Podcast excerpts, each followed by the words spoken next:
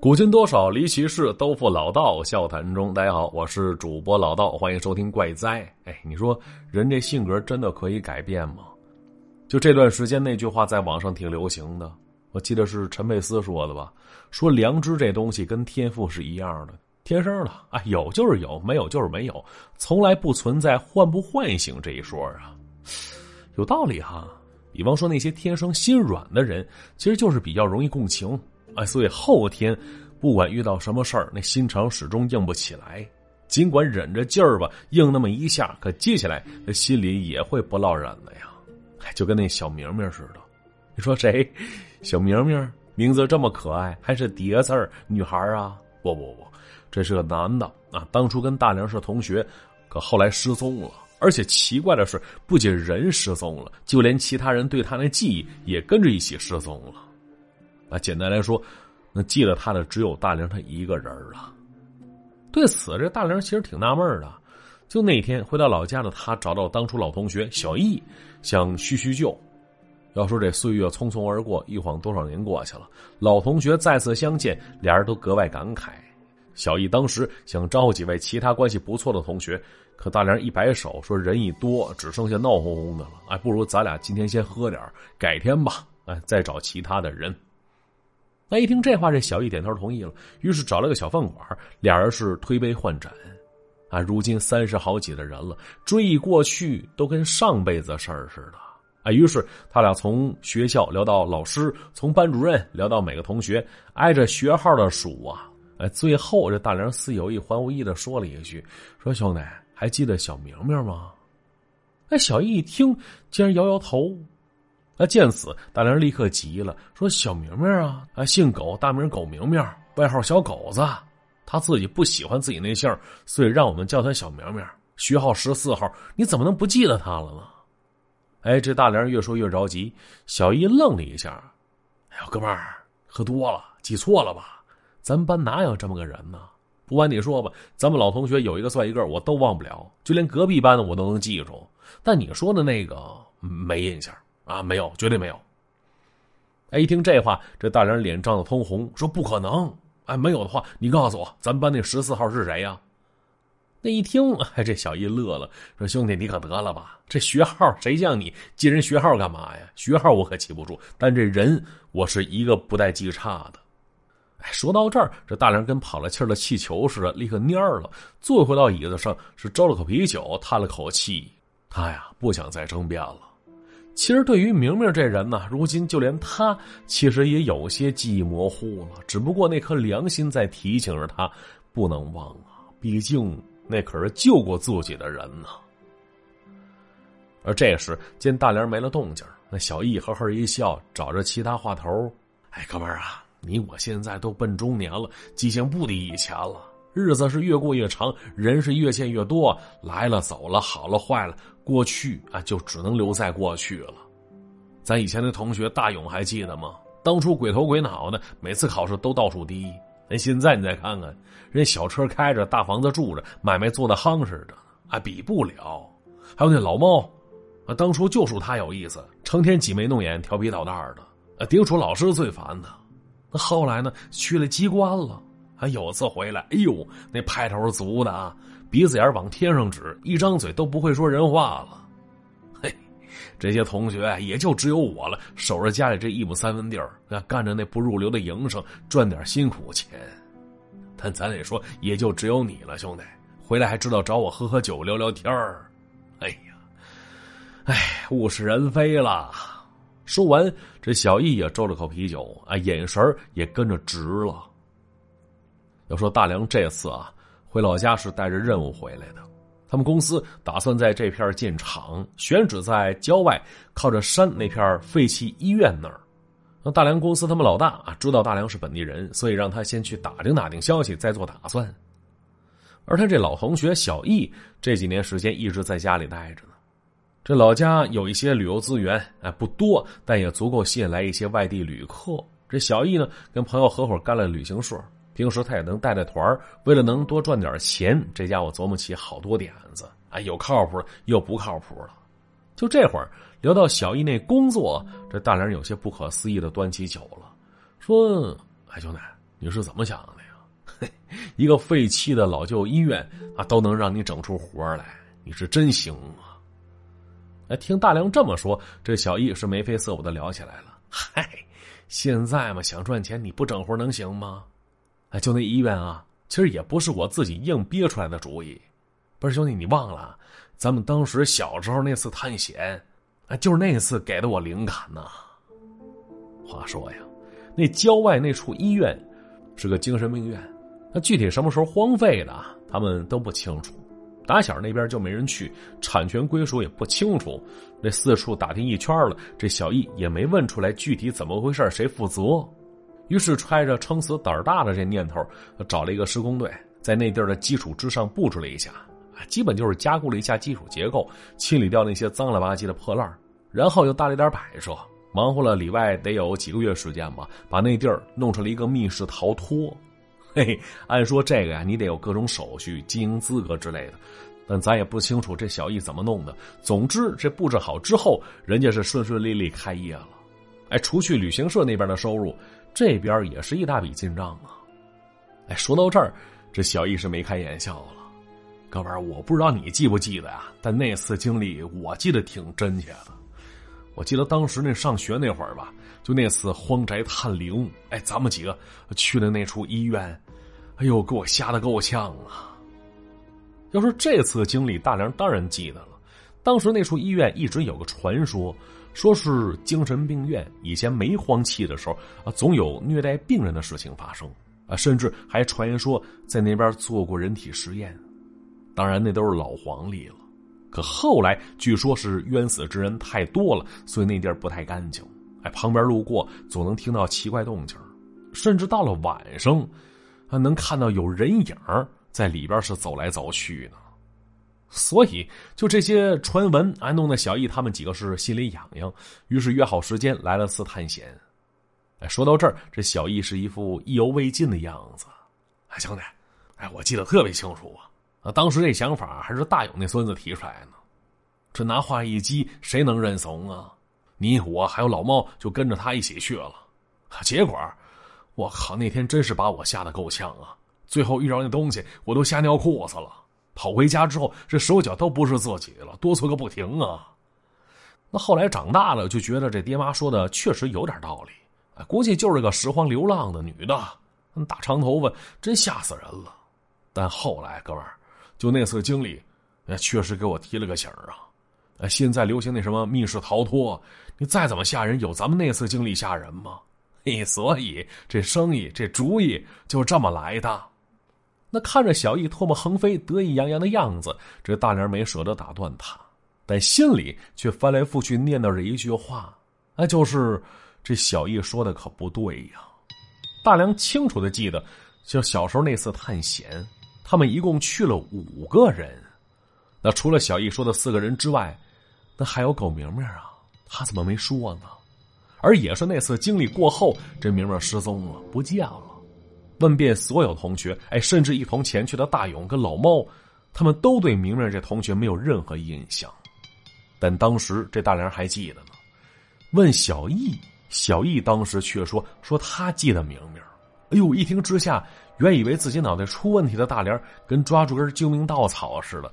他跟小易俩是为此研究了好长时间。但你想，俩孩子能研究出什么结果啊？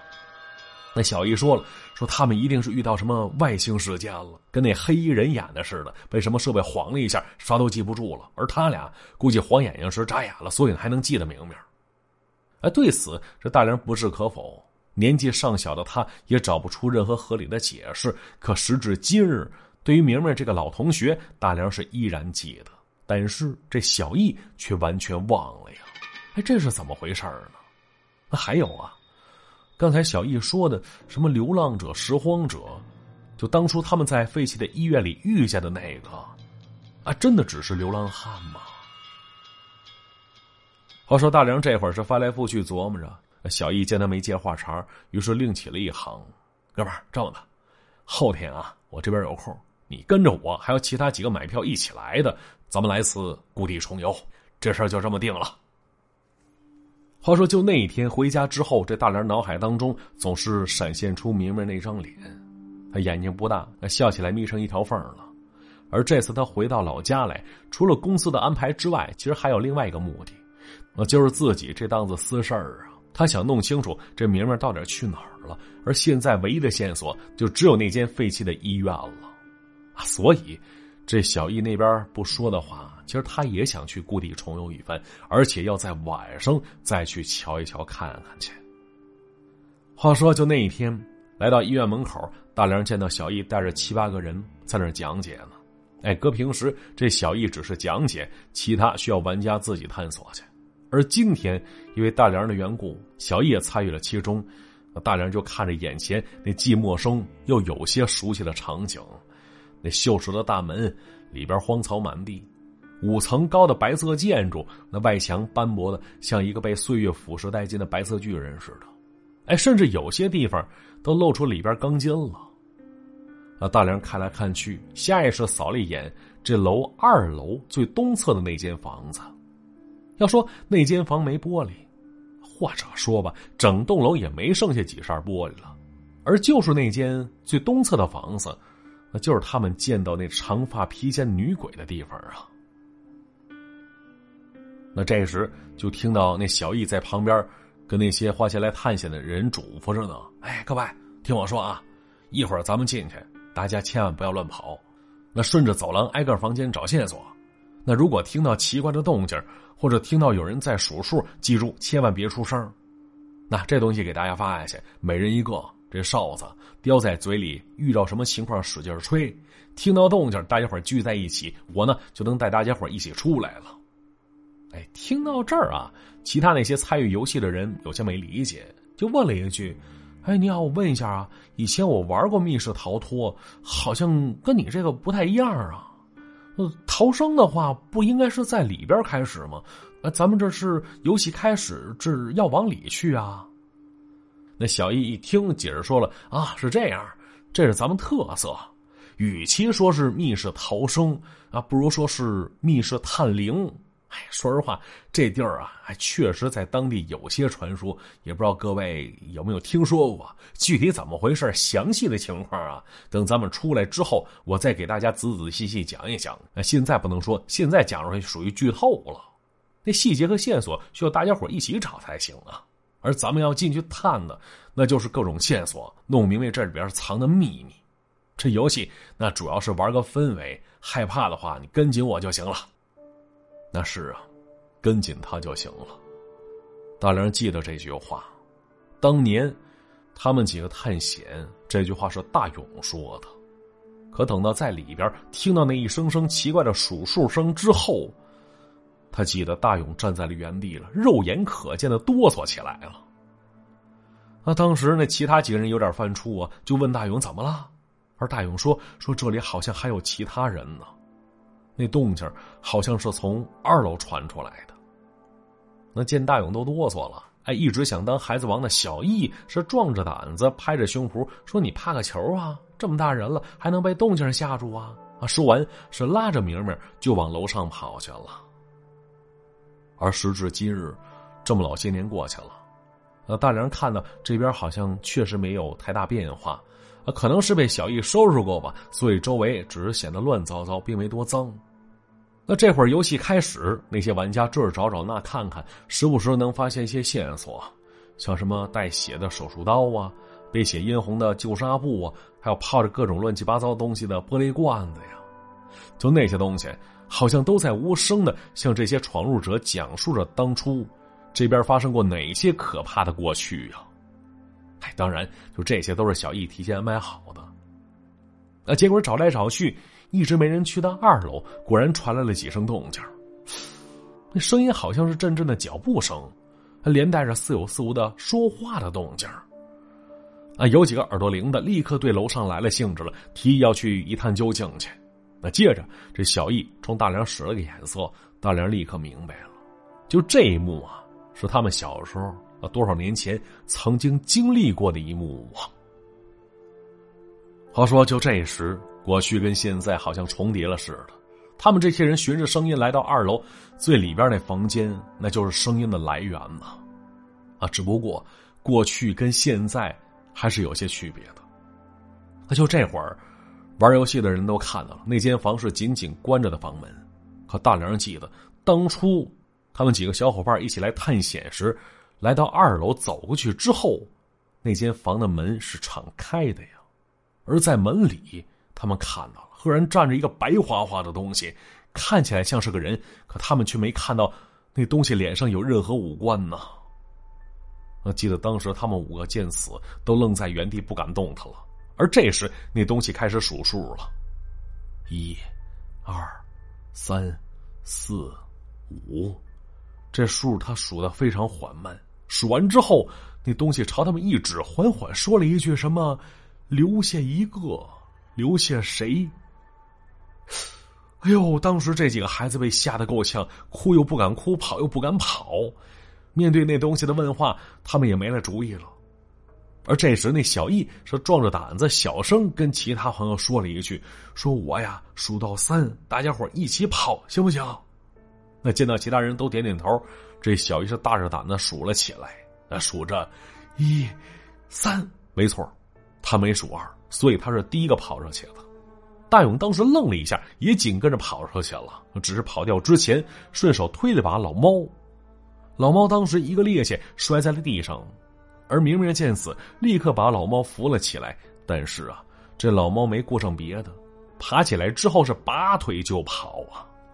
就当时，原地就只剩下大梁跟明明没跑了，始终留在原处。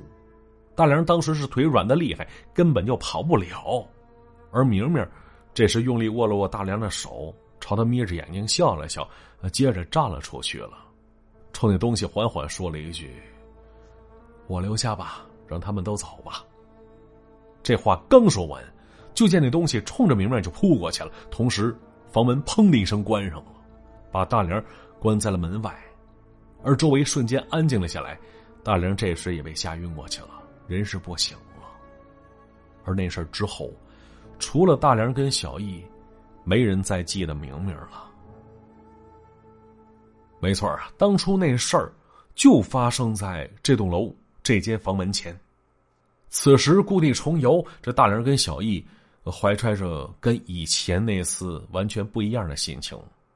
但除了他俩之外，还有那些参与游戏的玩家们也站在了原地，一门之国。哎，他们此时确确实实听到有人在里边数数呢。那这时小易走了出来，走到门前，伸手做事要打开门看一看。就这个举动引得其他人屏气凝神，一个个紧张的模样，而大梁这会儿也是惨白着一张脸呢，就好像昨日重现了似的。啊，接着这房门被缓缓打开了，而门里果然有个白花花的东西看着他们呢，用手指着他们的同时，嘴唇翕动，问了一句：“你们得留下一个，留下谁呢？”哎呦，这话说完。人群当中立刻传来几声尖叫声啊！同时还连带着有人吹起了哨子了。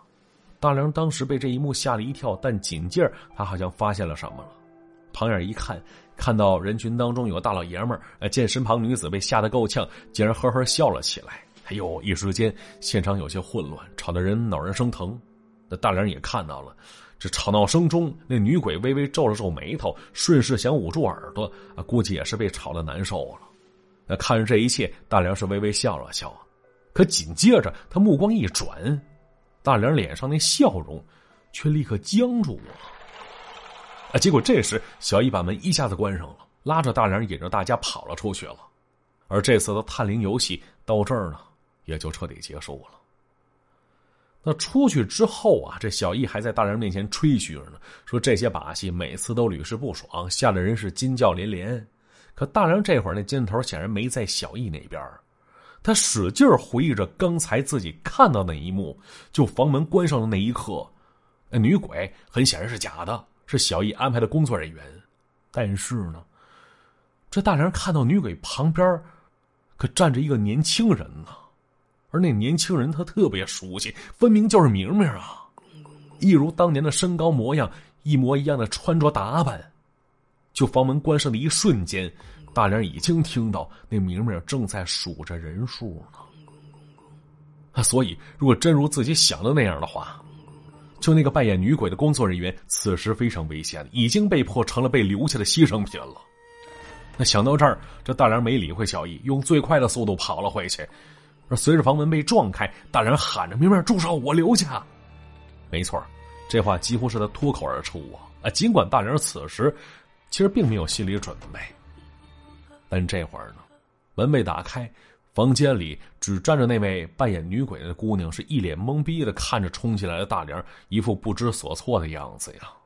而至于之前看的那个明明，此时已经消失不见了。大梁看着一切有些慌乱。他在屋子里四处找着，却啥都没找见。直到最后，他垂头丧气要离开的时候，这左脚刚踏出门口，耳边同时响起一个熟悉的动静。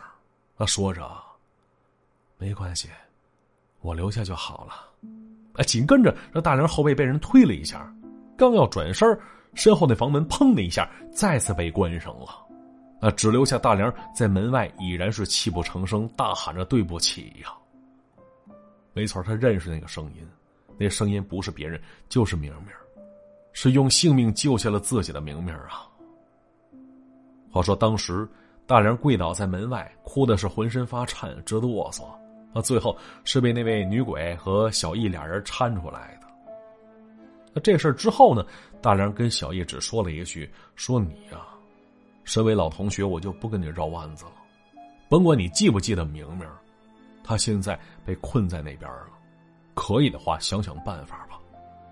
那后来据说那废弃的医院遭逢大火，乱七八糟东西烧了个一干二净的。而大梁再次故地重游时，发现那栋过了火的建筑东边少了小半边为了其他当地人，据知情的说啊，说是有人花了钱雇的人偷摸拆掉了小半边但这楼没拆全乎。只不过，就那间把着最东侧那房间，此时再看过去，已然是消失不见踪影了呀。所以，这房间消失了，估计那明明应该解脱了吧。到这儿，这故事啊也就讲完了。